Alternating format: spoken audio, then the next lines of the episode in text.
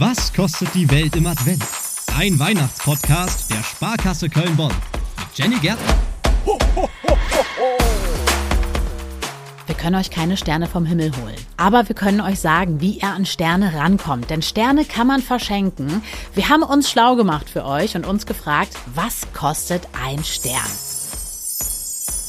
50.000 Dollar. Ihr braucht einen Sponsor, ihr müsst auch selber ein Star sein. Dann hättet ihr auf jeden Fall eine Chance auf einen Stern auf dem berühmten Walk of Fame in Los Angeles. Jährlich gehen da bei dem Komitee, was über diese Sterne am Ende entscheidet, bis zu 300 Bewerbungen ein, richtig viele, und von denen bekommen dann auch nur so knapp 30 pro Jahr tatsächlich einen.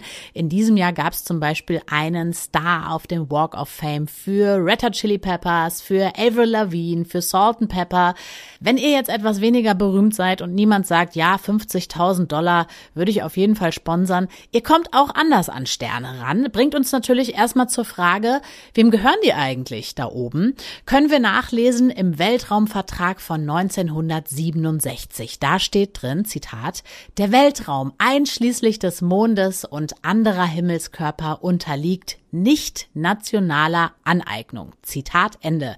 Man kann es auch einfacher formulieren. Also der Weltraum gehört niemandem oder eben uns allen. Also so legen das jedenfalls diverse Seiten im Netz aus, die Sterne zum Verkauf anbieten.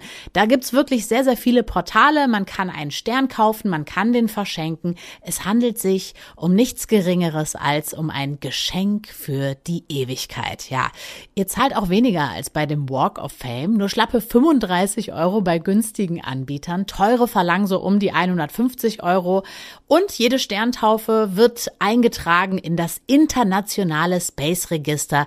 Klingt alles hochoffiziell. Ihr kriegt ein Zertifikat. Ihr könnt euch das in den Bilderrahmen hängen, diesen Ausdruck mit den Koordinaten des Sterns. Blöd ist natürlich, dass von diesen 70 Trilliarden Sternen im sichtbaren Universum, dass wir mit bloßem Auge nur so maximal, also wenn ihr richtig gut gucken könnt, bis zu 6000 Sterne überhaupt sehen könnt. Und genau die, die so richtig hell leuchten, die wollen natürlich alle haben. Es kann dann also schon mal passieren, dass ein und derselbe Stern Christa und Hartmut heißt. Das wäre natürlich blöd, dann ist er zweimal verkauft worden. Allerdings führt auch jeder Anbieter seine eigene Liste. Also so richtig offiziell, jetzt kommt der Dämpfer, ist das alles wohl doch nicht. Also dieses Geschenk für die Ewigkeit ist wohl doch eher so eine symbolische Sache.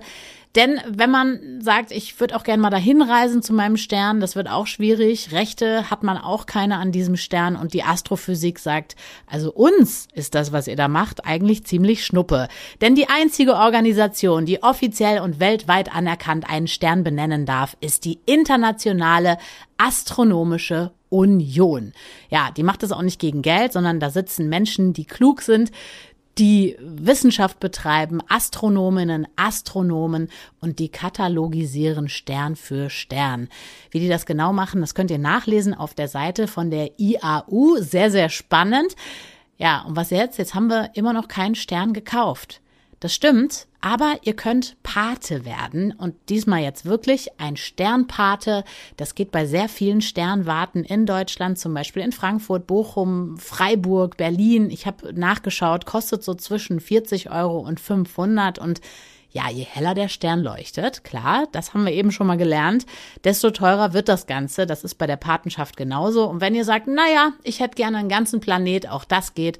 Die Patenschaft für Merkur, Uranus und Neptun gibt's für 1000 Euro. Die Venus, äh, ja, da müsst ihr schon 3500 Euro hinlegen.